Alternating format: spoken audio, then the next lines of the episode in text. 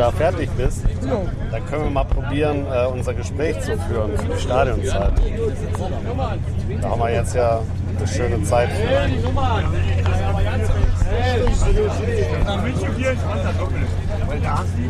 Muss man nochmal nachdenken, was unser Thema Genau, war. ich habe Ne? gerade, naja, wir, äh, wir wollten das Medienrummel-Thema machen, ne? Und dass wir ja Genau. auch irgendwo Teil dessen sind.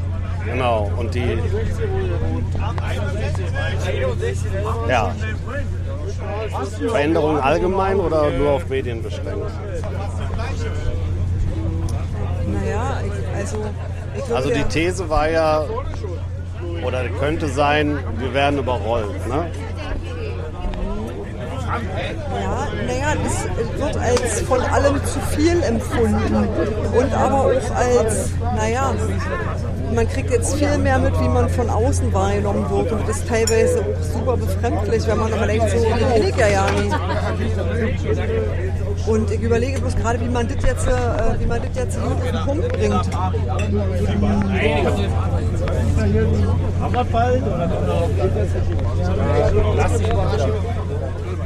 Naja, meine Rolle wäre in jedem Fall ja, ich bin ja einer derjenigen, die dazugekommen ist. Ja, also Naja, aber auch nicht in, der, in, nicht in dieser Saison und ich glaube, das ist so ein bisschen, das ist so ein bisschen der Punkt. Also ja, das stimmt schon. Äh, ja, Radio 1 ist jetzt sozusagen auch noch sichtbar mit eingestiegen. Also sichtbar im Sinne von, die machen halt Spezialsendungen und ähm, räumen Union einfach in der Berichterstattung richtig viel Platz ein. Das gefällt logischerweise nicht jedem, und zwar nicht nur jedem Herthaner, sondern auch einer ganzen Menge Unionern nicht. Und zwar ja nicht, weil Radio 1 was macht, was die Leute inhaltlich doof finden, sondern eher, weil sie denken so, ist doch gut, wissen wir doch schon. Müsst ihr uns ja jetzt näher erzählen, wissen wir ja schon. Naja, wobei ich aber denke, dass wir mit unserem Podcast, also sagen wir mal so, wir sind seit jetzt im fünften Jahr Medienpartner und wir haben natürlich immer schon Sondersendungen zur Union gemacht und wir haben immer in der Arena ähm, über Union berichtet, also ich auch aus, der, aus dem Wohnzimmer Alte Försterei. Wir haben natürlich, sagen wir mal, rund um die Relegation richtig Gas gegeben. Da wurden also beide äh, Spiele quasi live übertragen und kommentiert. Und zu Saisonbeginn gab es dann eine Sondersendung und gleich das erste Spiel nochmal live. Also da ist natürlich was passiert, aber das ist, glaube ich, eine logische Entwicklung, wenn man Medienpartner ist und der Verein in die Bundesliga aufsteigt. Also ich habe ja damals das zusammen mit Christian Arbeit initiiert und ich habe unserem Chef Robert Skupin gesagt, der auch nichts ehrlich gesagt gegen Hertha gehabt hätte. Aber ich habe gesagt, erstens können wir das nicht zahlen, weil die wollen richtig Geld haben. Und zweitens ist Union die viel geilere Mannschaft, der viel geilere Verein. Und drittens werden wir mit dem Verein zusammen aufsteigen. Innerhalb von drei Jahren, habe ich ihm versprochen. War dann letztlich erst nach vier Jahren. Aber es war immer natürlich mit, sagen wir mal, dem festen Vorsatz, den Verein in die Bundesliga zu begleiten und dann natürlich auch mehr zu machen. Weil, das merkst du wahrscheinlich auch, also das ist nicht nur eine Liga, die dazwischen liegt, sondern eher zehn von der Wahrnehmung her. Naja, ich glaube, der Punkt ist, dass, dass das bei den Fans so ankommt, so, ach ja, jetzt sind wir plötzlich wichtig, aber wir sind doch noch die gleichen Leute wie in der letzten Saison. Wir sind doch noch das gleiche Publikum. Ihr macht das immer noch für die gleichen Leute. Und plötzlich, weil wir erste Bundesliga sind, werden wir wahrgenommen. Das fühlt sich sehr merkwürdig an und man hat auch das Gefühl, dass es ähm, ein also unangemessen viel Berichterstattung ist im Sinne von, es hat sich doch für uns ja nicht so viel verändert. Also so rein faktisch sind wir halt immer noch Union. Und warum sind wir heute berichtenswert und waren es vor einem halben Jahr nicht? Das ist wirklich schwer zu verstehen und es ist auch schwer, sich damit anzufreunden. Ja, aber dem würde ich insofern widersprechen, dass, ähm, na, sagen wir mal, das Radio 1 einsteigt und dass es dann nicht Flux FM ist vor, vor vier Jahren. Das ist schon mal eine Entwicklung, die vor vier Jahren begonnen hat. Dass der Berliner Kurier so ein Union-Sonderband rausbringt, so ein Sonderheft. Ich glaube, das fing vor zwei Jahren an oder sowas. Das ist auch Medienpartner. Ja? Das heißt, es ist auch schon in der zweiten Liga mehr geworden. Aber das potenziert, sich natürlich beim Aufstieg in die Bundesliga Weil da steht das goldene Kalb. Ja, da tanzen alle rum. Und da will auch jeder sein Stückchen von abhaben. Und das ist natürlich auch ein gesteigertes Interesse bei den Fans. Ja, also es ist natürlich ähm, so, dass jetzt auch nicht nur jedes Spiel ausverkauft ist, was in der zweiten Liga auch nicht war, dass jedes Spiel ausverkauft ist. Jetzt gibt es auf einmal 30.000 Mitglieder. Äh, vor vier Jahren, als ich äh, quasi zugestiegen bin, waren es irgendwie 14.000 oder sowas. Ja? Das heißt, der Vorwurf kann also dann auch an die ganzen neuen Mitglieder und Neufans gehen. Der tut er im Übrigen auch. Also das ist schon so, dass alle sagen so, also was heißt alle? Alle ist Quatsch und jeder Mensch hat irgendwann angefangen zur Union zu gehen. Insofern ist es doch ein bisschen ungerecht. Aber die Empfindung ist schon so, Jetzt, wo der Erfolg da ist, wo wir bewiesen haben, dass wir das mit diesem Aufstieg tatsächlich können, da interessieren sich plötzlich Leute für uns.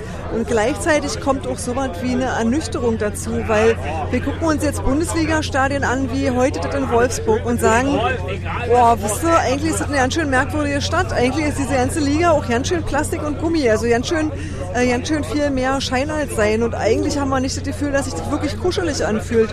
Und irgendwie hat man nicht mehr so das Gefühl, man, dass wir mit dem, was wir sind und was wir haben, also als Verein, mit dem, mit dem, mit den Sachen, die uns wichtig sind, die scheinen irgendwie niemandem sonst wichtig zu sein. Und auch das ist irgendwo ein bisschen ernüchternd und fühlt sich ganz schön fremd an. Also ich fremdle auch mit dieser ersten Liga und gleichzeitig siehst du dann halt irgendwie seltsame Berichte von Leuten, die 800 Kilometer von dir weg sind und zwar auch mental und im Herzen und die überhaupt nicht verstehen, was wir, naja, was wir da eigentlich machen.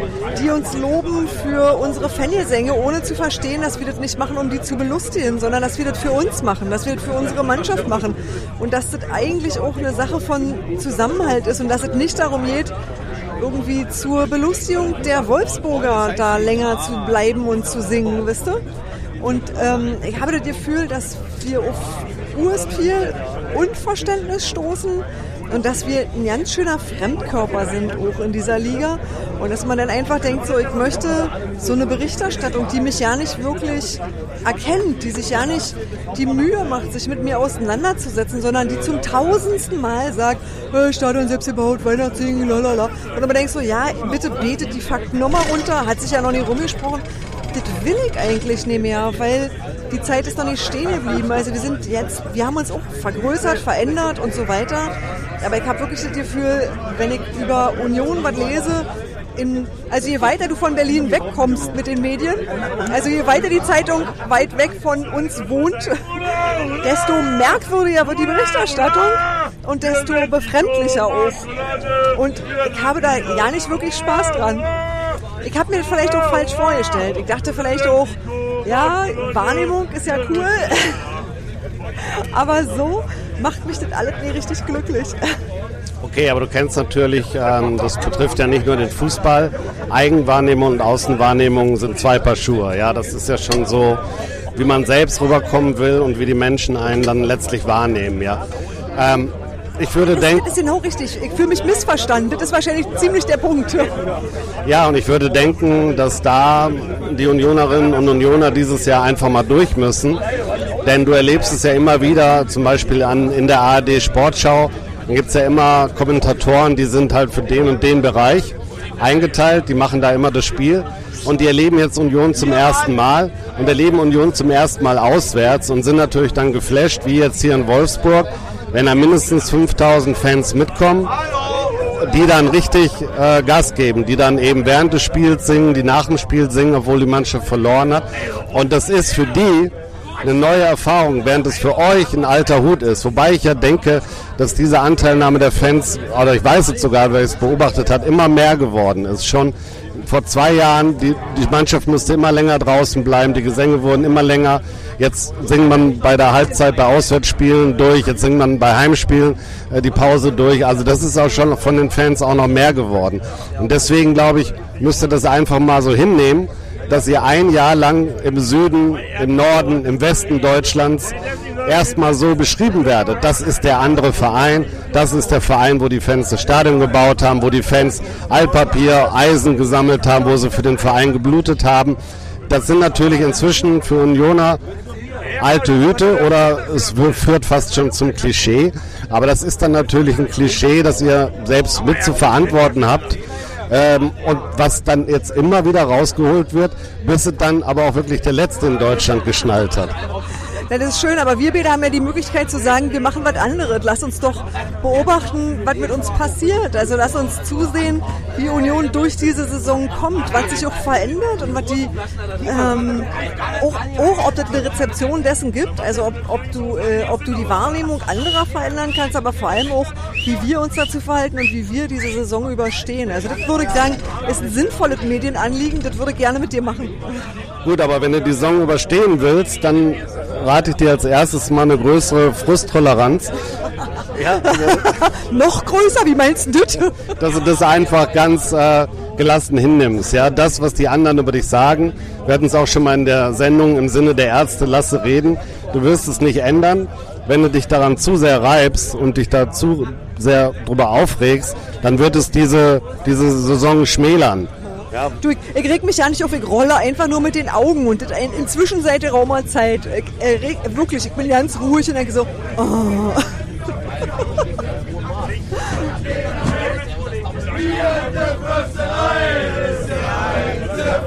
Wir sind hier irgendwie so richtig in, im Partyabteil gelandet, ne? Ja, wir sind da, wo Unioner in der Gepäckabteilung liegen und den Capo machen. aber noch sitzen wir. Ja. Aber eins muss man natürlich auch sagen, das ist so ein bisschen so ein Denken, was du jetzt geäußert hast, das ich aus der Musik kenne, ähm, von so Indie-Fans, ja, die eine Band entdecken, wenn die in ganz kleinen Clubs spielt und wenn, wenn die Fans dann sagen, das ist meine Band, ja, und die wollen nicht, dass sie dann in größeren Hallen oder gar in Stadien spielen, weil dann sind, ist es nicht mehr ihre Band, weil dann haben es zu viele Leute entdeckt und ins Herz geschlossen womöglich und das will man nicht. Bei uns gibt es dafür eine sehr schöne Phrase und die heißt, wo warst du eigentlich in Falkensee-Finkenkrug?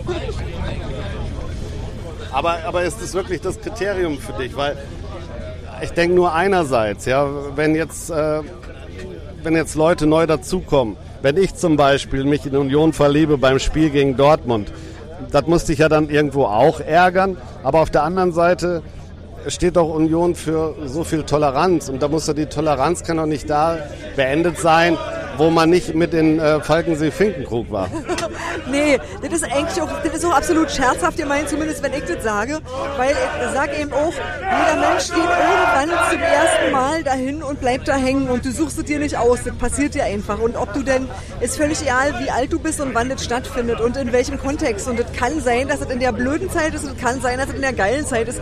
Das kannst du dir wirklich nicht aussuchen. Und dafür ist, glaube ich, niemandem einen Vorwurf zu machen. Absolut nicht. Nee, es ist wirklich eher so diese, ähm, die, das ist eher die Rezeption von außen. Das ist nicht, dass da Leute dazu kommen, die sagen, äh, das Modell überzeugt mich, zeig mal her, das ist vielleicht eine gute Idee. Das ist ja eigentlich im Grunde genommen das, was wir so ja wollen. Also wir einfach sagen, natürlich ist es unsere Vorstellung davon, das, was wir als eine gute Sache im Fußball empfinden, auch anderen Leuten zu zeigen und zu sagen, guck mal, so kann man das auch machen. Und das kannst du nur machen, eben so genau wie wir jetzt durch die Gegend touren und das allen Leuten zeigen. Und eben einfach in Wolfsburg stehen und singen. Und zwar auch, wenn wir verloren haben und indem man eben nicht eher jed oder rummosert. Geht nur so. Also damit ist alles in Ordnung. Ja, ja und du sagst ja auch, dass ihr den Leuten das zeigen wollt. Wenn, je mehr Leuten du das zeigst, ist wie ein Geheimtipp, wenn man ein Restaurant entdeckt hat oder einen Club entdeckt hat. Je mehr du darüber redest, je mehr Leute davon hören, desto mehr gehen dahin. Und dann ist es eben keine Nische mehr, dann ist es kein Geheimtipp mehr, dann hast du auch ein Platzproblem, dass du womöglich in deinen eigenen Club, in dein eigenes Restaurant, das du entdeckt hast, als noch keiner kannte, reinkommst. Ja, und das ist halt genau auch die Befürchtung, dass man denkt, also oftmals wird es dabei auch irgendwie doof. Und das wollen wir natürlich nicht. Also das ist halt irgendwie schwierig. Also der Grad ist schmal. Wie viel kannst du aushalten? Wie viel Veränderungen verträgst du, ohne dass du, also so, solange wir daran wachsen können und irgendwie bei uns sich Dinge gut entwickeln, das ist ja keine Sache, aber das ist halt jetzt wirklich ein bisschen viel auf Mal, weißt du? Das ist irgendwie ähm, das Stadionbauthema, das ist das Mitgliederthema, das ist dieses erste Bundesliga-Ding und das ist halt irgendwie gerade, das ist gerade eine Riesenwelle und man weiß noch nicht so richtig, wo man da steht, also wie man da so durchkommen soll. Also das ist merkwürdig auf jeden Fall und immer noch auch sehr anstrengend. Also ich empfinde es nach wie vor, habe ich glaube ich in unserer allerersten Sendung gesagt, dass ich es wirklich anstrengend finde. Und das hat sich bis jetzt auch nicht gelegt. Also ich denke, was man nicht erwarten kann, auch nicht als Union-Fan, ist, äh, dass, dass von außen jede Veränderung äh, wahrgenommen wird. Also dass man, da müsste man ja, da müsste man ja selbst so ein Hardcore-Fan sein. Also das heißt, der Anspruch, dass man euch versteht, dich jetzt oder Sebastian, ja, oder die anderen Jungs, die jetzt hier im Abteil sind und wie die jetzt zu dem Klischee des anderen Vereins stehen. Ja, ich glaube, im Moment würdet ihr das am liebsten loswerden und einfach nur ein normaler Verein sein, der um Punkte spielt und auch Punkte gewinnt und dem dann auch nicht gesagt wird, schade, ihr habt wieder so toll gespielt. Es sind ja zwei Ebenen quasi, die frustrieren. Immer dieses, ihr seid der andere Verein und Ne, ihr habt eigentlich gut gespielt, aber es hat wieder nicht gereicht. Und das nervt tatsächlich in der Tat am aller, aller, allermeisten. Weil momentan streicheln die alle übers Köpfchen und sagen so, ey, war ganz toll, war wirklich, ey, habt da so gut gemacht, wir möchten so gerne, dass ihr in der Liga bleibt, aber ey, die Punkte lassen wir mal hier. Und das natürlich frustriert. Da möchte ich doch lieber, dass die sauer auf mich sind und sagen, was seid ihr für blöde Wichser und warum habt ihr die drei Punkte und wir nicht? Wäre mir lieber. Aber wie kann man ein normaler Verein sein, wenn man immer der etwas andere Verein war und das ja auch kultiviert hat. Also es ist ja nicht so, dass diese, dieser Eindruck von Union, ne, dieses Klischee, da ist ja auch immer Wahrheit drin. Ja? Ihr habt natürlich auch Aktionen gebracht, die keine anderen Fans oder Mitglieder eines Vereins gebracht haben. Also ich will sagen, das geht eigentlich nicht, ja. Und vor allem, ihr wollt es ja auch nicht wirklich. Du hast ja selbst gesagt, wir fremdeln auch so ein bisschen mit der Liga, weil wir uns da nicht verstanden fühlen, weil das, was wir verkörpern, nicht von anderen verkörpert wird, dass wir hier in Stadien fahren, die Plastik sind und so weiter. Das heißt, ihr wollt ja schon immer noch was anderes zeigen, seid aber genervt, wenn ihr so genannt werdet. Ja, ich glaube, das Ding ist, auf der Punktspielebene, auf der sportlichen Ebene bist du einfach ein Wettbewerber unter halt einer ganzen Reihe und möchtest ganz normal da mitspielen, wie alle anderen auch. Und da willst du auch keine Extrawurst, keine Sonderbehandlung und gar nichts, sondern da spielst du um Punkte, da möchtest du dein Bestes geben und da willst du gewinnen, wie jeder andere auch. Und an der Stelle bist du einfach unnormal. Das andere ist, du willst auch, wie alle anderen, in der Liga dein Geld verdienen. Also du hast keine anderen Ziele. Also Union hat keine anderen Ziele, wenn du so willst, was den sportlichen Teil angeht, als jeder andere Bundesligist. Das ist klar. Und, und insofern, und insofern bist du ein normaler Verein. Die andere Sache ist natürlich alles das, wie du deinen Verein tatsächlich ein e.V. organisierst. Was du möchtest, dass Mitglieder da dürfen oder nicht dürfen. Und wie du Fußballkultur lebst. Und der Teil ist schon speziell bei uns, ja. Da würde ich aber zum Beispiel sagen, der ist auch in Augsburg speziell. Der ist bei vielen Vereinen, also der ist womöglich so ja in München speziell. Weiß ich nicht, weil ich gerne hinfahren werde. Aber. ich übrigens auch nicht, dank dir. Das fing nie in Ordnung. Nein. Aber ich habe jetzt keinen Bock mehr. Oh nein. Ich habe die Karten schon zurückgegeben. Oh Gott, ey, na, das habe ich, ja, hab ich ja so. Und dafür sind wir jetzt nach Wolfsburg gefahren. Richtig. Ich dreh durch. nee, aber eben ähm, den, den, dieser fußballkulturelle Aspekt, der ist bei uns sicherlich spezifisch, aber er ist halt auch bei anderen Vereinen spezifisch. Also, aber nicht in dem Maße. Ach doch, und äh, Wofür stehen denn die anderen Vereine? Da, was? da ist es jetzt wieder total müßig, aber wenn du dir alleine, wenn du dir Babelsberg anguckst, TB anguckst, St. Pauli anguckst oder auch. Bleiben wir mal in der Bundesliga, wo ja, Union jetzt spielt. Ja, da hast du auch, da hast du auch große Vereine, die Oh, wie sag ich das? Schalke ist für mich so ein Verein. Total. Gut, Schalke gebe ich zu, ja. Auf jeden Fall. Schalke ist der Verein, wo Fußball Religion ist, weil in Gelsenkirchen ist wirklich gar nichts anderes. Ist ähnlich in Dortmund, genau. ist eigentlich im Ruhrgebiet überall so, nur dort Bochum und äh, Duisburg. Ähm, einfach die kleineren Vereine. Rot-Weiß Essen, ja, deutscher ja. Meister 55, spielt äh, vierte Liga. Ja, also jetzt sind Schalke und Dortmund in der Ecke, wo Fußball Religion ist. Das gebe ich dir. Sonst fällt dir nichts ein. Freiburg vielleicht noch, war auch der andere Club, weil er so der Studenten, der politisch korrekte Club war. Jeder, jeder Verein wird von seinen Fans ja irgendwo getragen. Und wenn du dir in Dortmund die Süd anguckst, ist das sicherlich auch ein, ein Ding eigener Art, wisst ihr? Und ich kann eben, wie gesagt, nicht mal den Hardcore-Bayern-Fans absprechen, dass die da was Spezielles machen und leben. Nee. Die sind halt einfach nur weltweit ein paar mehr Und da sind auch relativ viele Leute irgendwie mit nur Fernsehbildern glücklich zu machen. Klar. Aber das ist eine andere Nummer. Dafür können die Leute nicht, die ins Stadion gehen. Also das ist nicht vorwerfbar. Und ich denke halt, diese Fankultur ist überall angesiedelt im Grundsatz. Und dann äh, ist sie halt, hat sie sich verändert durch die pure Größe, durch die Menge der Fans, wisst ihr? Das ist dann immer so eine Frage von Dimensionen, weil du halt, äh, sag mal, 14.000 Mitglieder kannst du noch gut unter ihren Hut bringen, 2.000 erst recht, 70.000 wird schon, also du merkst schon, je, je mehr Leute du irgendwie da versammeln musst unter deiner Fahne, desto komplizierter wird es und desto mehr Grüppchen hast du wahrscheinlich und desto weniger einheitlich tritt das alles auf. Und ich glaube, dass Union jetzt gerade an so einer, an so einer magischen Grenze, wo du merkst, das wird jetzt langsam schwierig, das alle zusammenzuhalten, diesen Laden zusammenzuhalten und halbwegs geschlossen aufzutreten, sich eine Meinung zu bilden und mit seinen Mitgliedern was zu machen, wird jedes Jahr schwerer. Und ähm, da unterscheiden wir uns aber wieder auch nicht von anderen, die ebenfalls gewachsen sind. Also Wachstum ist, wir haben gerade echt Wachstumsschmerz. Richtig doll, richtig doll. Ja, das ist schön Wachstumsschmerz. Ja. Also ich kann dir natürlich sagen, ich bin 1994 beim FC Bayern Mitglied geworden, all dieweil ich auf dem Schwarzmarkt damals die unglaubliche Summe von 100 D-Mark für das letzte Saisonspiel Bayern gegen Schalke, wo es um die Meisterschaft ging, bezahlen musste. Da habe ich dann gedacht, jahrelang habe ich mich dagegen gewehrt, weil ich gesagt habe, wo Stoiber im Verwaltungsrat sitzt, werde ich kein Mitglied. Dann war es einfach eine praktische Notwendigkeit. Mittlerweile, dadurch, dass ich seit 94 dabei bin und viele vor mir inzwischen leider gestorben sind, gehöre ich jetzt zu den ersten 20.000 Mitgliedern. Wir haben inzwischen 290.000 Mitglieder. Also an eine Karte zu kommen, ist so gut wie unmöglich. Alle kommen in Lostopf, übrigens genauso wie Union das macht. Und da wirst du alle Jubeljahre mal gezogen. Das heißt, auch wir sind ein Verein, der mal ganz klein war, der nicht mal in der Bundesliga mitspielen durfte bei der Gründung und der auch extreme Wachstumsschmerzen hatte.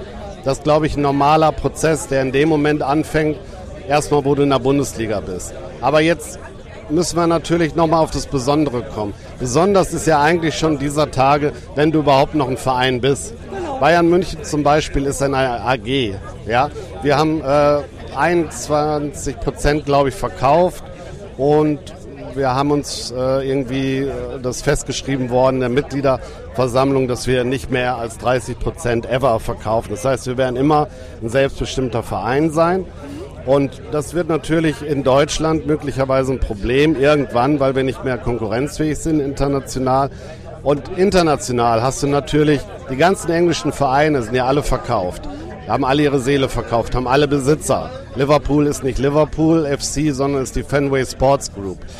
Ähm, ne, Paris.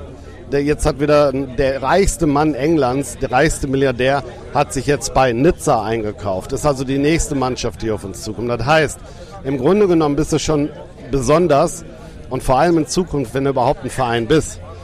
Und dann ist die Frage, ne, ein Verein, da haben die Mitglieder was zu sagen, zumindest theoretisch bei Union auch noch ein bisschen praktischer, weil er kleiner ist.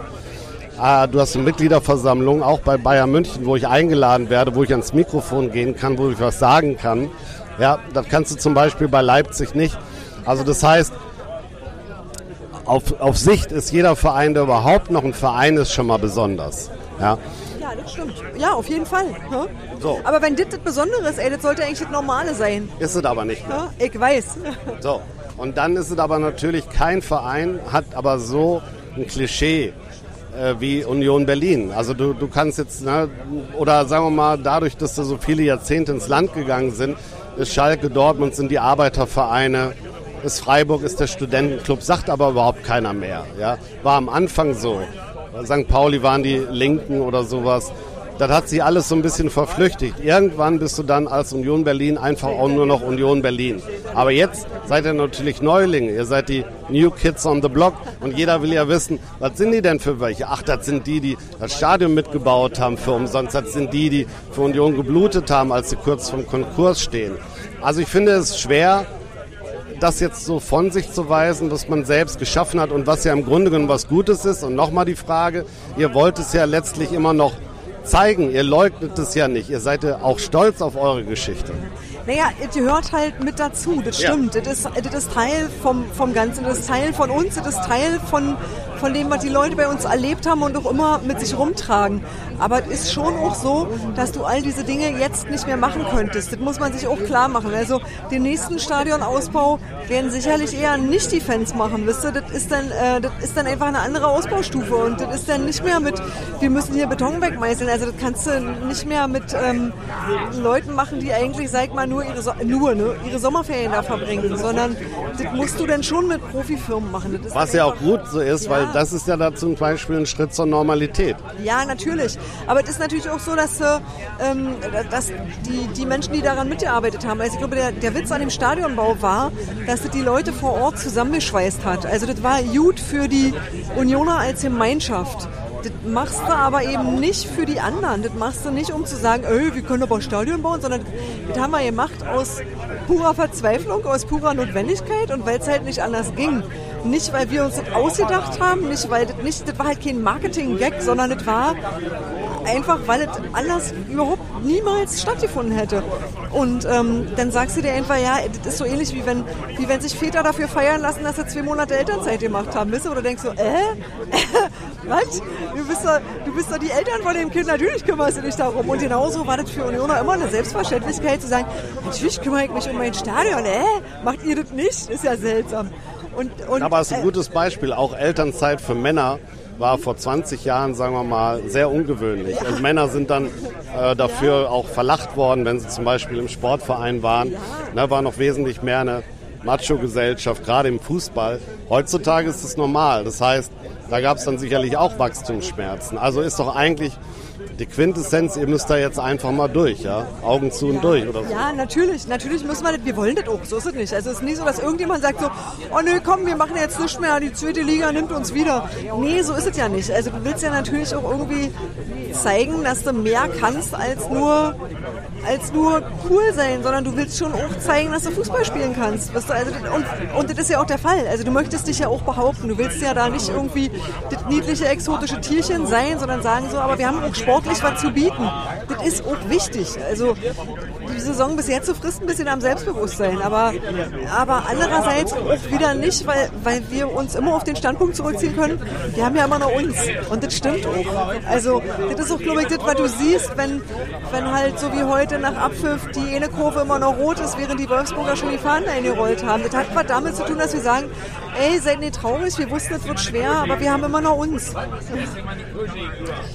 Kommen wir nochmal auf die Medien zu sprechen. In Berlin sind ja viele auch nach wie vor, selbst in Berlin, genervt. Ich habe letztens erst einen größeren Artikel gelesen, wo, wo jemand so, sagen wir mal, einfach davon genervt war, dass Union dieses Besondere vor sich herträgt und dass die Stadt da von Jahren, von, schon seit Jahren von spricht und dass Hertha in der Wahrnehmung äh, so schlecht dabei wegkommt und so weiter und so weiter. Das heißt, immer, selbst in der eigenen Stadt, wenn man jetzt gewollt oder, oder nicht gewollt oder damals gewollt, jetzt nicht mehr gewollt, was Besonderes gemacht hat, stößt allein das auch auf äh, Antipathie, weil, weil dann bestimmte Menschen das Gefühl haben, die glauben, sie wären was Besseres. Selbst in Berlin muss ja damit leben als Unioner. Ja, das ist irgendwie so ein bisschen, ähm, auch das ist wieder so, was du sagst, aber das machen wir doch nicht für die anderen, sondern das machen wir für uns, weil wir das lustig finden. Also das ist so ein bisschen, ähm, während Hertha halt einen Kniefall inszeniert als Marketingnummer, werden bei uns Sachen denn gemacht oder nicht gemacht, egal was gerade alle anderen machen und was woanders gerade Mode ist. Und ähm, das war, glaube ich, schon immer so. Und das Interessante ist halt, dass bei Union gerade ganz viel Veränderung stattfindet. Und aus Mediensicht ist es bestimmt so, dass man sagt, da, wo Veränderung stattfindet, da ist es interessant. Da gucke ich mal, was sich bewegt. Und das, in, also insofern kann ich das Interesse so ja verstehen, weil man das Gefühl hat, dort ist Bewegung drin und das lohnt sich immer zu erzählen, während sich bei Hertha seit Jahr und Tag nicht bewegt. Die erzählen seit Jahrzehnten, die finden ihr Stadion nicht gut, weil das ist nicht ihr Stadion, die würden gerne ins bauen und machen das aber nicht. Und äh, das ist natürlich dann irgendwie ein bisschen das ist ein bisschen langweilig und ich glaube, das ist ein Image, mit dem Hertha sehr zu kämpfen hat. Und die sind ja nicht mal schlecht. Die, die stagnieren nur irgendwo in der ersten Liga, die machen nie was besonders Tolles, selten was besonders Blödes und verhalten sich irgendwie ganz modisch dazwischen. Und ich glaube, das ist zu wenig für eine Stadt wie Berlin. Also da musste ein bisschen mehr ähm, da musste einfach interessanter sein und Union ist momentan halt der interessantere Verein. Das, das kann ich nachvollziehen, jedenfalls wenn ich es mir, mir so aus journalistischer Sicht betrachte. Ansonsten ist es halt ähm, den Unmut der Herr Hertaner verstehe ich so ja auch, die irgendwie sagen so, uh, was ist mit uns? die sich irgendwie dann ein bisschen stiefmütterlich behandelt fühlen. Wo ich irgendwie sage so, ja, aber ihr habt jetzt irgendwie jahrzehntelang die Doppelseiten gekriegt, jetzt darf doch auch mal jemand anders. Das finde ich dann irgendwie ganz, weiß ich nicht, also da, da verstehe ich tatsächlich, die Sorge verstehe ich nicht. Aber ich glaube, ähm, die Unioner haben das ja nicht haben ja nicht so das ganz große Bedürfnis dargestellt zu werden, wisst ihr? Und die denken dann auch immer so, was willst du mir jetzt neu erzählen? Ich, ich war doch dabei. Also ich weiß das doch alles schon jetzt. Klar, euch kann man nichts Neues erzählen, ihr müsst es nur akzeptieren, dass andere jetzt alte Kamellen von euch erzählen. Ja, ja das ist das Ding. Ja, ne? Aber ich glaube, das ist so ein bisschen so, das, wir haben früher mehr oder weniger gesammelt. Also Textilvergehen macht ja jeden Tag so eine Art Presseschau. Also die ist schon auch sehr, sehr viel mit, mit eigenen Überlegungen voll und man guckt aber auch immer, was sind gerade so die Themen und wo du früher irgendwie dir mühselig was zusammensuchen musstest und an manchen Tagen auch einfach gar nicht war, hast du jetzt keinen Tag, an dem nicht irgendwie fünf bis 25 neue Texte da sind. Also wo du wirklich merkst, das ist eine Schwemme. Und da steht nicht mal was Unterschiedliches drin. Also du hast sehr viel, sehr viel Gleichklang und dann hast du noch Leute, die genervt sind, dass es überhaupt vorkommt. Und das ist so ein bisschen, das ruft so ein bisschen Kopfschütteln hervor. Wisst ihr? Okay, also was die journalistischen Erzeugnisse betrifft, nervt dann sowohl die Quantität als auch die Qualität. Ja, das kann man so sagen, ja. Aber muss man sich denn alles reinziehen? Man kann doch auch einfach nur in den Zeitungen oder Fachjournalen äh, lesen oder hören, gucken, äh, die man für adäquat hält, für relevant. Lasset mich mal so sagen, auch das hat sich durch die erste Liga verändert, weil da nicht mehr die gleichen, also zu teilen, nicht mehr die gleichen Leute äh, veröffentlichen, wie das vorher war, weil man durch die erste Liga jetzt plötzlich beim Kicker die hauseigenen Leute kriegt, die sich aber noch nie mit Union beschäftigt haben und die Berliner Leute, die das irgendwie seit 20 Jahren machen, dürfen, sind dann nicht mehr würdig, in der ersten Liga für diese Zeitung zu schreiben. Es gibt dann den Moment, wo plötzlich der Sportchef selber tätig wird und der aber das alles überhaupt ja nicht kennt, wo man auch merkt, das ist so, das ist so völlig daneben. Also das ist, glaube ich, so das, ähm, was diese seltsame Wahrnehmung betrifft, so, wisst ihr, dass ich, das, das meine ich mit, würdest du einfach die Leute, die immer gemacht haben und die immer gut genug waren, weitermachen lassen, würde da auch nicht so viel Quatsch stehen. Und auch damit wären, glaube ich, viele viel zufriedener. Und natürlich hast du noch mehr denn je diese Dinge, selbst wenn nichts war, muss was geschrieben werden und das potenziert sich dann aber. Also, dass du, dass du in deinen Berliner Tageszeitungen Hertha und Union spielst, finde ich halbwegs logisch.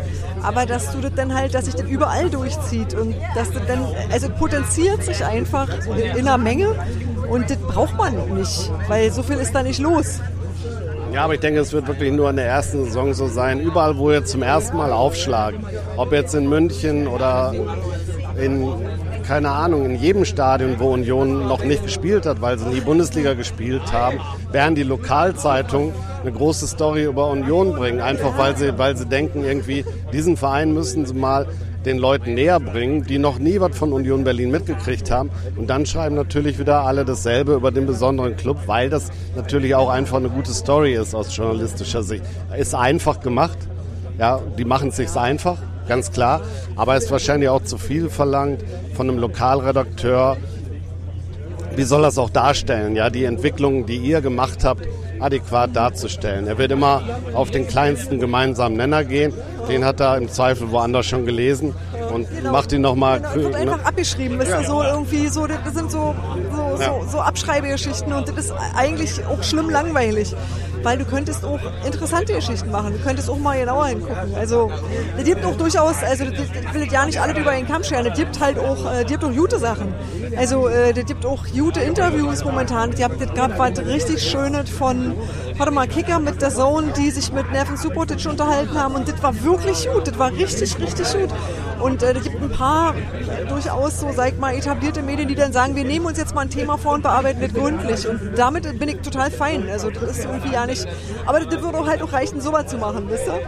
Also, ja, aber sagen wir mal so, einer kommt auf den Vergleich mit Asterix und Obelix, das kleine gallische Dorf, ja, passt natürlich schön zur Union. Ein kleiner Verein aus Köpenick, der sich dem großen Kommerz entgegenstellt, der eigene Werte geprägt hat oder sowas, passt natürlich wie Faust aufs Auge. Also hast du den Vergleich mit einem gallischen Dorf.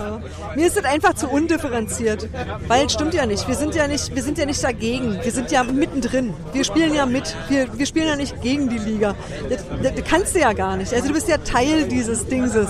Und dann kannst du nur sagen, so, ich möchte, dass in meinem Stadion so, so und so ist. Und jetzt sind im Grunde genommen ganz kleine Sachen. Also diese ganze Fernsehtüdelü findet doch trotzdem statt. Also diese ganze, diese ganze äh, Fernsehberichterstattung, die, diese ganzen ähm, Lizenz- und Rechtegeschichten, die ganze Vermarktung, das funktioniert doch nach identischen Spielregeln mit den gleichen Interessenlagen.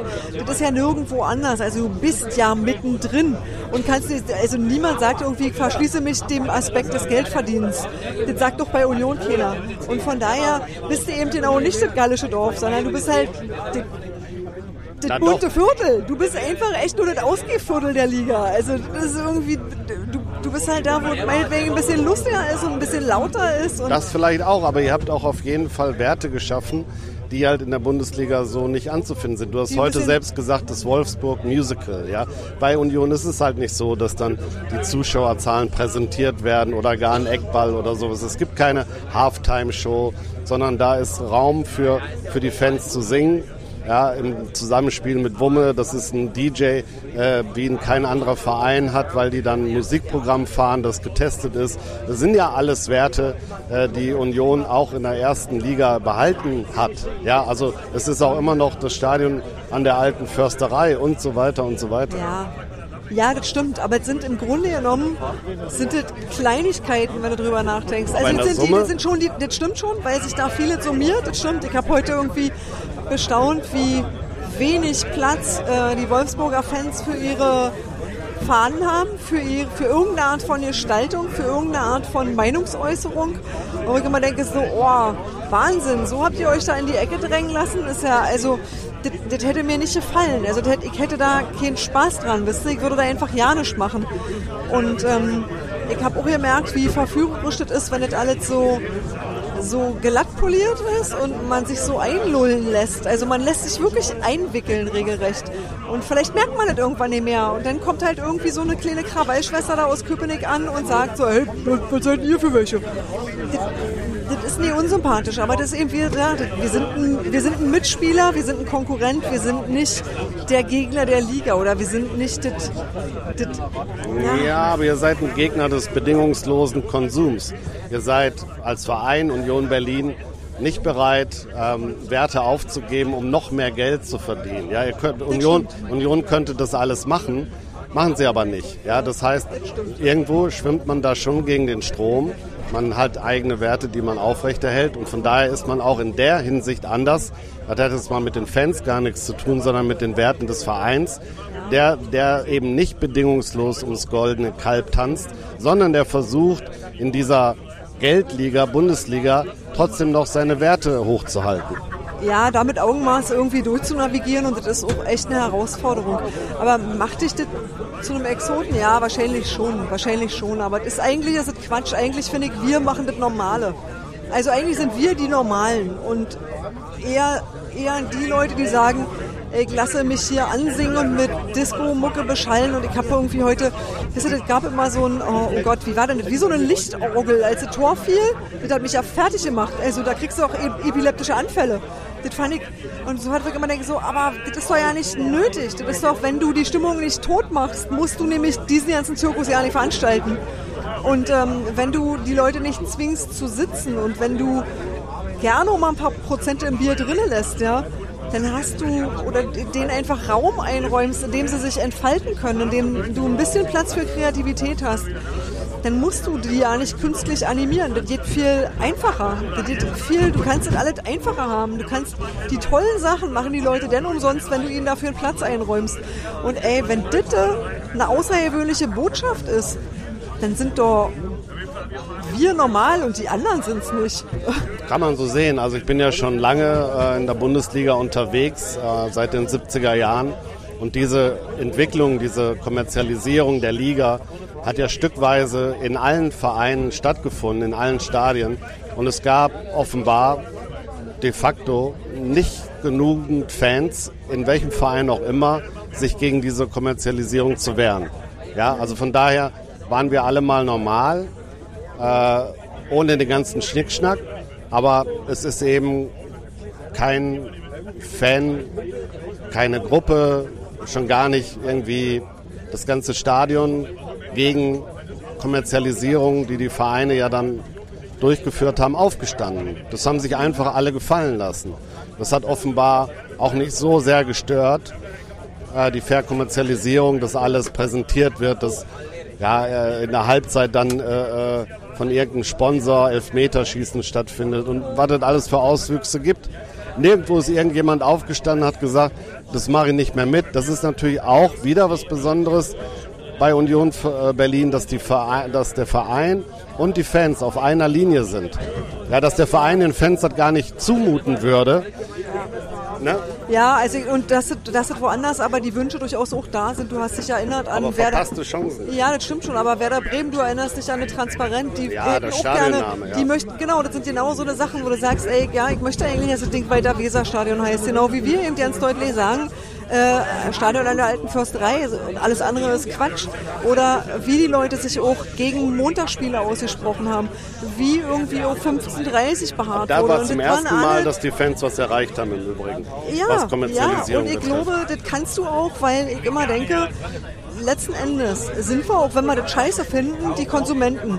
Und wenn die Konsumenten dessen sagen, diese Scheiße kaufe ich nicht, dann hast du eine Möglichkeit. Also wenn du einfach wirklich flächendeckend dazu kommst, dass du sagst, ey nee, machen wir nicht mit, wir sind hier nicht eure Kulisse, dann geht sowas auch. Und äh, ich glaube, das kannst du denn machen, wenn sich viel mehr Fans auch vereinsübergreifend solidarisieren und bei bestimmten Sachen einfach ihrem Verein Einhalt bieten. Aber die Schwierigkeit besteht eben daran, darin, dass, ähm, dass die Vereine natürlich das auch gerne ignorieren und gerne irgendwie sagen, so, nee, ich möchte, also dass, dass man so weit auseinander ist, wisst ihr, dass Fans und Vereinsführung häufig so weit auseinander sind. Das ist, das ist nicht überall so, das ist wirklich auch sehr unterschiedlich. Aber dass man eben manchmal auch sagt, so, okay, für wen mache ich das hier eigentlich alles? Und in dem Moment, wo du das Gefühl hast, da ist jemand, der führt einen Verein ausschließlich als Unternehmen, mit dem er Geld verdienen will, also komplett marktwirtschaftlich und äh, in keiner Weise mehr irgendwie, na idealistisch ist vielleicht ein bescheuertes Wort, aber so als als irgendwas anderes außerhalb dessen, mit auch bestimmte unternehmerische Risiken hat, so, wisst ihr? ab, ab da, naja, nur da kann überhaupt Fußballkultur sein, wo die Leute sagen so, das hier ist keine Gelddruckmaschine, sondern äh, das ist halt immer noch ein Sportverein und da hängen andere Sachen dran, da hängen soziale Geschichten dran, da hängt Verantwortung für die, für deinen Bezirk, da hängen Projekte dran, da hängt Ausbildung, Jugendarbeit und sowas alles mit dran. Da gehört aber auch mit dazu, dass die Leute im Stadion wie Menschen behandelt werden und nicht wie Konsumenten. Und wenn du diese Punkte verlierst, dann bist du, glaube ich, so drüber, dann kannst du direkt allen Scheiß verkaufen. Dann ist es völlig egal, weil das kannst du nicht kitten. Also diese, diese, dieser Abstand darf nicht zu groß werden. Also dieser Abstand zwischen Vereinsführung und Mitgliedern, wie auch immer du das im Einzelnen ausgestaltest. Das sind halt nicht immer EVs mit Mitgliedern. Aber wenn, wenn dieser Abstand zu groß wird, dann glaube ich, ähm, ist es ab, dann ist es nur noch ein Unternehmen und dann kannst du eine Wurstfabrik aufmachen, dann ist es egal. Also ab da ist es wirklich was anderes als Fußball. Und das sollte eigentlich nicht passieren. Aber Aber vielleicht erinnern wir gerade ganz viele Leute daran, wie das mal war. Und vielleicht ist das das Spezielle daran. Wisst ihr, dass wir kommen und sagen, guck mal, so war das. War das nicht eigentlich geil? Und eigentlich haben wir bis jetzt alle, die in der Försterei waren, gut gefunden. Und haben gesagt, so, oh ja, klar, ey, so war das. Und also die Leute, die tatsächlich da gewesen sind, haben immer gesagt so, boah, das Stadion, du kannst alles sehen, das ist schön clean und eng, cool gebaut und das ist irgendwie, die haben hier, also ja, die haben auch immer diverse Dinge zu beanstanden und oftmals auch zu Recht, weil du hast auch verschiedene Schwierigkeiten damit, aber im Grunde genommen mögen die das auch, die Abwesenheit von Eckenpräsentationen und die Abwesenheit einer Halbzeitbespaßung und diese ganzen Sachen. Ich glaube, die registrieren das sehr wohl und vom Gästeblock aus guckst du auf unsere alte analoge Anzeigetafel. Du guckst darauf und denkst so, oh, guck mal, das geht tatsächlich auch und man weiß dann immer noch den Spielstand. Und das sind alles so Sachen, wo du, glaube ich, mal gut zeigen kannst, wie man sowas auch machen kann. Aber das heißt eigentlich nur, dass diese 90-Minuten-Veranstaltung ein bisschen anders organisiert ist. Das heißt aber halt nicht, dass du grundsätzlich alles anders machst auf der Welt. Nee, und äh, es wird auch bröckeln bei Union es bröckelt ja jetzt schon. Nehmen wir den neuen Hauptsponsor Around Town. Denke ich, werden viele Unionerinnen und Unioner enttäuscht gewesen sein. Steht überhaupt nicht für die Werte von Union Berlin. Ähm, hat der Verein aber an dem Punkt gesagt, okay, die zahlen wahrscheinlich richtig viel Geld und das Geld brauchen wir. Und ich denke, viele waren eben davon auch überrascht. Genau, das war genau der Moment, wo, wo glaube ich, so, ein so, eine Vereinsführung halt sagt, an irgendeiner Stelle müssen wir das Geld verdienen und deswegen geht das an den Meistbietenden. Und ähm, dann ist es eben so.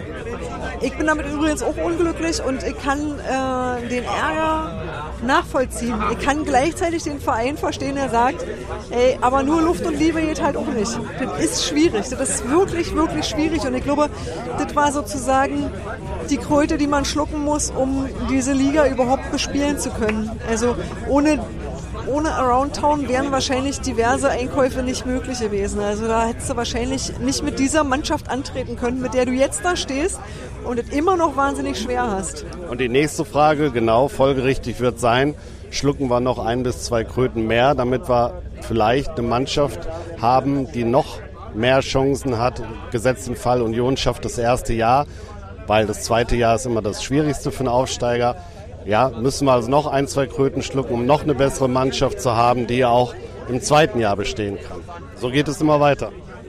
Das ist echt eine spannende Frage. Ich glaube, dass du jetzt gerade eine Schmerzgrenze erreicht hast in verschiedenerlei Hinsicht. Erstmal. Ja, und ähm, nächstes Jahr kannst du dann wieder eine Schippe drauflegen.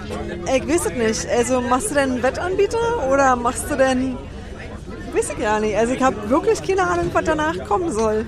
Ja, wir haben es ja schon genannt. Es gibt diverse Möglichkeiten, noch mehr Geld zu machen. Ich bin mir ziemlich sicher, Union, dass, der, dass der Stadionname keine Option ist. Weiß man nicht. Also am Ende des Tages wird es darum gehen, was verkaufen wir noch von uns. Ja, Hertha hat sein ganzes Tafelsilber verkauft, ja, die Marketingrechte zum Beispiel, um dann eben eine Mannschaft zu haben, die in der ersten Bundesliga konkurrenzfähig ist. Das ist eine ganz äh, darauf läuft es letztlich hinaus. Wir haben unsere Marketingrechte ja gerade erst zurückerhalten. Und ich glaube, da ist jetzt so viel investiert worden, das selber zu machen, dass es ähm, relativ schwierig wäre und auch teuer wäre, das rück, rück, rückgängig zu machen. Also ich glaube, davon ist man, glaube ich, inzwischen geheilt, weil man, weil man vielfach, also weil man einfach noch sich erinnern kann, wie unzufrieden alle waren als das jemand anders gemacht hat. Wenn man nur das Gefühl hatte, was ist das für ein Scheiß hier? Das ist doch ja nicht, das sind doch ja nicht wir. Das sind doch, das sind doch komische Dinge. Ja, und dem Senat geht es ja nicht anders. Der hat ja. jetzt auch letzte Woche irgendwie für so 600 Millionen irgendwie äh, Wohnungen zurückgekauft, die ja, sie ja. damals für ein Apfel und ein Ei verscherbelt haben. Genau, genau.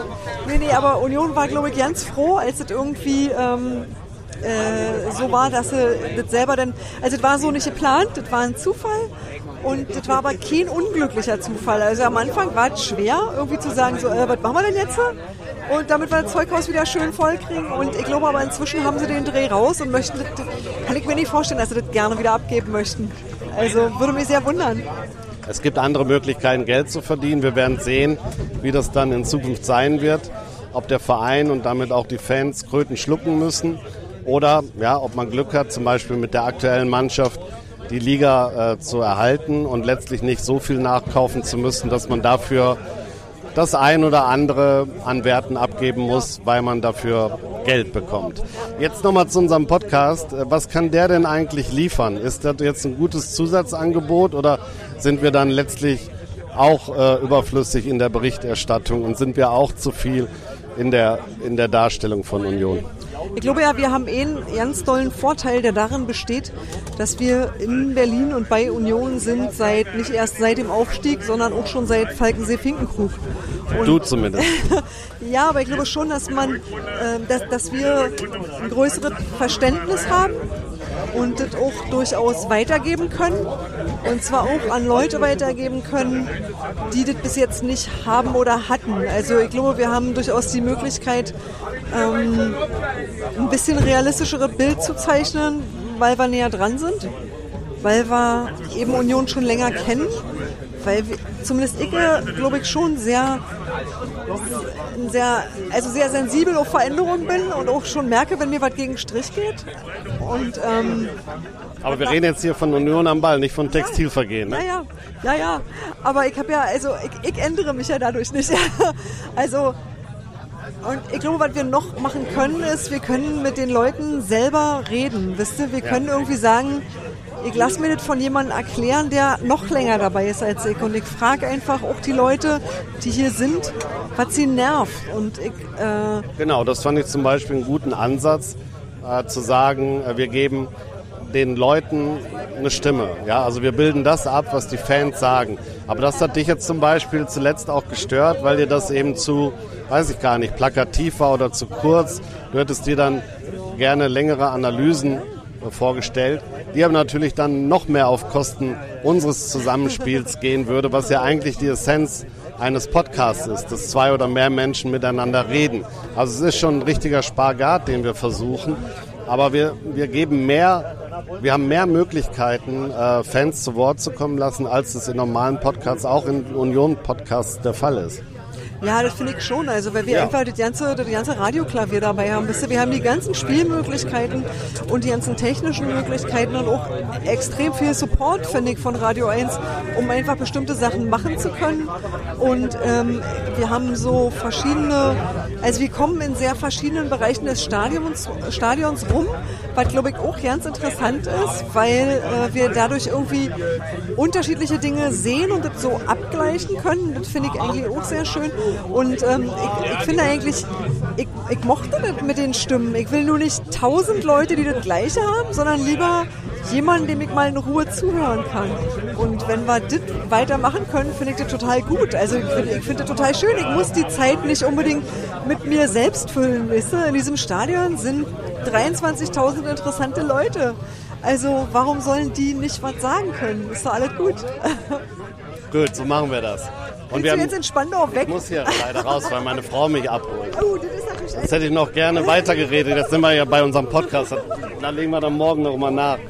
Wir sehen uns morgen Ja, morgen 10, ne? Genau. Die ganze Zeit ein Interview gemacht? Die ganze Zeit, ja. Ja. Okay. Unseren Podcast und Jona am Ball. Ah, ah, okay, ja. verstehe. Hey. Tschüss.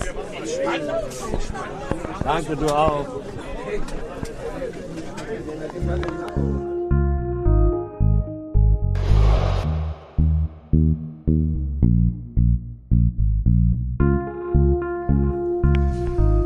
So, zurück in Potsdam-Babelsberg nach einer langen Fahrt. Wenn wir jetzt also sagen, äh, dass es schon mal ein Vorteil unseres Podcasts ist, dass wir die Fans, die Unionerinnen und Unioner zu Wort kommen. Dann denke ich, ist es auch nochmal wichtig zu erwähnen, dass wir einen direkten Draht zu Christian Arbeit haben, dass wir also immer was erfahren können, was im Verein äh, passiert ist seit dem Spiel. Immer montags eben ab 18 Uhr, wenn der neue Podcast spätestens fertig ist, manchmal auch früher. Ähm, und dann ist es ja so, dass ich jedes Spiel mitschneide, sodass wir auch, sagen wir mal, das Spiel immer noch mal nachhörbar, nachfühlbar machen, plastisch machen.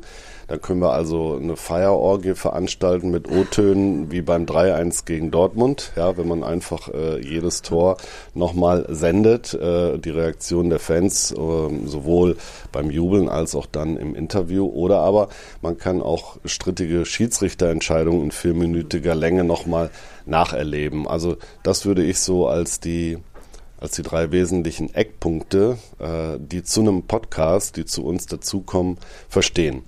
Du hast das Ganze gestern Radio on Demand genannt. Warum? Naja, weil du, ähm, weil du so ganz klassische Radioelemente machst, die eigentlich vom Podcasting weggehen. Also das ist halt ähm, deutlich mehr als ein Zwei-Personen-Gespräch, das sich darauf konzentriert, ein Zwei-Personen-Gespräch zu sein. Äh, und du hast all die, neben den technischen Möglichkeiten, die wir schon bei der Produktion und bei der Aufnahme haben, das kriegst du im Podcasting auch hin, aber das ist trotzdem anders, weil ihr hier arbeitsteilig arbeitet und äh, auch wenn du schneidest, ist es schon immer noch so, dass du die ganze Haustechnik benutzen kannst, die ich in der Regel nicht zur Verfügung habe, wenn ich das zu Hause mache. Äh, wir nutzen den, den, die Reichweite von Radio 1 und äh, das ist auch was anderes, als wenn man das aus dem Nichts heraus so machen muss. Und wir haben noch was, was ich eigentlich nur so halb gut finde. Äh, wir sind halt sozusagen ein Puzzleteil aus einer großen Radiolandschaft und nichts, was für sich alleine stehen kann. Das heißt, wir haben gar nicht so die Community für das, was wir so haben. Wisst ihr, wir sind halt nicht, wir sind nicht der Sender, sondern der Sender ist halt Radio 1 oder, nee, Textilvergehen eigentlich gar nicht, sondern der Sender ist wirklich Radio 1 und da ist man das nicht gewohnt, direkten Kundenkontakt zu haben. Das habe ich an so Momenten gemerkt, wie ich habe gestern unsere Auswärtsfahrt so ein bisschen mit Social Media begleitet. Und äh, ich habe gemerkt, dass man dabei unheimlich gut mit Leuten ins Gespräch kommt, auch als wir unterwegs waren, dass wir wahnsinnig viel mit Leuten geredet haben, die wir vorher gar nicht kannten. Und ähm, das finde ich eigentlich podcast-typisch und das glaube ich nicht so unbedingt radiotypisch, weil du halt hier in deinem Büro bist und hast die Tür zu und da kommt doch erstmal keiner rein. Also du hast nur Kontakt zu Menschen, wenn du das möchtest. Wenn du Podcast machst, hast du das eigentlich immer, weil das immer getragen wird von den Leuten, die es hören, weil die Feedback geben, weil die mit dir reden, weil die mit dir diskutieren, weil du auch mal guckst, haben die vielleicht recht, also weil du dich auf vieles einlässt und äh, ich glaube, das fehlt bei uns ein bisschen, sondern wir produzieren was vor und es steht danach zur Verfügung. Wir haben nie einen Livestream, bei dem wir gleichzeitig noch einen IAC-Channel aufhaben und mit den Leuten reden. Also irgendein Chat, wo du unmittelbar reinrufen kannst in die Sendung oder so. Das geht beim Radio auch, das weiß ich, aber das ist ganz unüblich geworden. Und ich glaube, dass Podcast an der Stelle ein bisschen so ist wie Radio früher, diese Talk-Formate ein bisschen aufnimmt. Und das machen wir beiden eigentlich nicht. Und insofern ist es halt Radio on Demand und äh, schon auch ein Stück was anderes. Also es ist so ein Twitter-Wesen, weißt du? Ja, gebe ich dir recht. Also das heißt, da ist noch, wie man so schön sagt, Luft nach oben. Da könnten wir uns also noch verbessern. Ähm, ist es dann irgendwie so, Erfinden wir den Podcast neu oder verraten wir ihn in diesem Kontext? Ach nee, ich glaube, wir probieren einfach andere Sachen aus und das ist schon auch in Ordnung. Und ähm, ich kann gar nicht einschätzen, ob die Leute das lieber so mögen, dass das, ähm, also ich glaube, das ist ein anderes Publikum, das wir haben, äh, als bei einem klassischen Podcast. Das ist nicht, nicht 100% Radiopublikum und nicht 100% Podcast-Publikum, sondern das ist irgendwie was dazwischen für Leute, die irgendwie sagen, doch, ich finde das schön, auch ähm, die Leute, mit denen ich im Stadion war, mal zu hören, die nicht unbedingt Spieler und oder Funktionäre oder so sind, die halt nicht in offizieller Funktion, sondern einfach als Fan da sind, zu hören und irgendwie, ähm, da gibt's ja auch sicherlich ein Identifikationspotenzial so. Und ähm, nee, neu erfinden stimmt eigentlich nicht. Wir, wir, wir spielen einfach einen anderen Teil vom gleichen Klavier. Wir sozusagen äh, wagen wir einen äh, Spagat, ja, von dem man noch nicht weiß, äh, wie, er, wie er sich entwickeln wird. Aber wir bleiben da hoffnungsfroh. Eine letzte Sache noch, irgendwie, das war, was wir lange diskutiert haben gestern.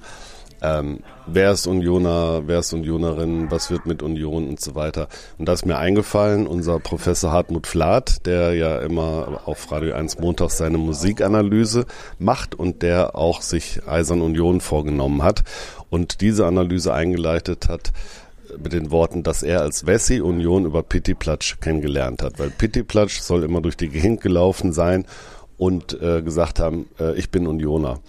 Äh, wenn man jetzt mal dahin zurückgeht in die Zeit, ja, dann wo, wo man Unionerinnen und Unioner noch per Handschlag begrüßen konnte, äh, dann, dann ist es ein langer Weg, äh, den der Verein gegangen ist, zu den jetzt 30.000 Mitgliedern. Also ich finde, so betrachtet es schwer, da eine Linie zu ziehen und zu sagen, das sind echte Unioner, das sind echte Unionerinnen und die sind jetzt irgendwie draufgehüpft, weil wann sollen die draufgehüpft sein? Ach, ich glaube auch, dass äh, Union wie viele andere Vereine auch immer so ähm, na, den Zeiten unterworfen waren, in denen sie leben. Weißt du, dass Mitgliederzahlen mal ähm, gestiegen sind und mal zurückgegangen sind und dass man mal mehr Leute und mal weniger Leute im Stadion war und dass das Interesse unterschiedlich stark war zu allen Zeiten. Auch natürlich mit Abhängigkeit vom Erfolg oder ob man was braucht, wo man sich also von den sozialen Bedürfnissen der Leute, die halt unterschiedlich sein konnten, das konnte der Wunsch sein, sich Sport anzugucken, das konnte der Wunsch sein, mit netten Leuten unterwegs zu sein, das konnte der Wunsch sein, einfach mal ähm, weiß ich nicht, Sonntag Bier trinken zu gehen. Also es hat halt wirklich ganz viele unterschiedliche Motivationen, warum Menschen zum Fußball gehen. Und dann wird außerdem halt auch noch gespielt. So, weißt du, das ist ja, äh, äh, und ich würde niemals jemanden einen Vorwurf daraus machen, dass er ein bestimmtes Alter hat, wenn er irgendwo hinkommt. Jeder hat es irgendwann mal das erste Mal gesehen und hat das erste Mal gesagt, so, oh, das überzeugt mich, finde ich gut, was die hier machen. Und ähm, Trotzdem ist es nicht von der Hand zu weisen, dass auch immer natürlich modische Aspekte eine Rolle spielen. Ich ähm, weiß auch, dass es damit zu tun hat, was für Spieler zum Beispiel da sind, dass es, ähm, wenn du zum Beispiel mehr Spieler von einer bestimmten Herkunft hast, dass es dann immer auch Leute gibt, die sagen, oh guck mal, das ist ja jemand von meinen Leuten und da einfach ein bisschen verstärkt drauf guckt. Also ich weiß zum Beispiel, Berkant Hatz, der ist jetzt in Cottbus und ist ein toller Typ. Aber das war auch jemand, wo du gemerkt hast, der bringt dann alle seine Kumpels mit und dann gucken die und denken so, ey, man muss ja nicht ähm, mitteleuropäisch weiß sein, um hier irgendwie einen Fuß auf den Boden zu kriegen und das ist ein gutes Signal und dann hast du plötzlich auch nochmal andere Leute da im Stadion, was total gut ist auch. Aber sowas spielt immer eine Rolle, wisst ihr, weil das hat immer damit zu tun, wie der sportliche Erfolg aussieht, was für Spieler da sind. Mit Nevin Subotic hast du jetzt wieder nochmal eine andere Art von Aufmerksamkeit, weil das doch ein kluger Mann ist, der zu vielen Dingen was sagen kann, weil der Sachen erlebt hat, die nicht viele außer ihm erlebt haben und der da auch irgendwie sehr klar ist und der da auch sehr ähm, eine soziale Einstellung hat. Und das sind so Sachen, die schaffen Aufmerksamkeit in eine bestimmte Richtung. Und du hast dann zum Beispiel auch wirklich Dortmunder da, die mit Freude gucken, was Union macht, weil die Subotic immer noch mögen. Also du hast halt wirklich so immer so unterschiedliche Arten Aufmerksamkeitsmagneten, die mit ganz vielen Dingen zu tun haben, wo du nicht sagen kannst, es liegt eindeutig da oder daran. Aber natürlich macht Aufstieg auch sexy, klar. Und ich will noch auf was anderes hinaus. Als ich 1984 nach Berlin gekommen bin, da hieß es, wer fünf Jahre hier in Berlin ist, ist Berliner. Zur Mauerzeiten. Jetzt weiß ich nicht, ob das noch immer so ist oder ob man die Latte höher gelegt hat. Ab wie vielen Jahren, äh, wo man zur Union geht, ist man Unioner? Ach bitte, du hast keine schlesische Großmutter, also wird das nicht. Also wirklich. Nee, ich glaube, dass man das tatsächlich daran gar nicht messen kann. Das hat viel damit zu tun, ob du dich in den Verein einbringst, ob du sagst, ich akzeptiere die Werte, die hier erlebt werden. Und ich glaube, angepöbelt werden immer nur Leute, die denken, das ist okay, mit einem weinroten T-Shirt zu kommen. Oder die ähm, sich auf die Waldseite stellen und dort mit dem Handy rumfilmen. Also die sich einfach doof verhalten, weil sie nicht merken, dass sie sich in einem sozialen Gefüge bewegen. Und wer sich da einfach, wer sich das anguckt in Ruhe, sich das erklären lässt und das mitgeht, ich glaube, der wird niemals ein Problem haben. Ein Problem haben werden aber immer Leute, die der Meinung sind, die können die Mannschaft auspfeifen, die können, also es gibt halt so bestimmte Dinge, die bei Union antastbar ist. Und sobald du äh, sind, sobald du das verstanden hast und sobald du weißt, welche das sind und dich dementsprechend verhältst, ist eigentlich alles gut. Und das hat gar nichts mit der Langjährigkeit zu tun, sondern wirklich damit, ob du bereit bist, Union zu leben oder ob du halt nicht bist und denkst so, nee, ich möchte hier eine Torjubelmusik und ich möchte dies, das und jenes und die Leute dich einfach verständnislos angucken und sagen, ey, genau wo du wohnst. Sehr gut. Das ist, glaube ich, ein guter Abschluss.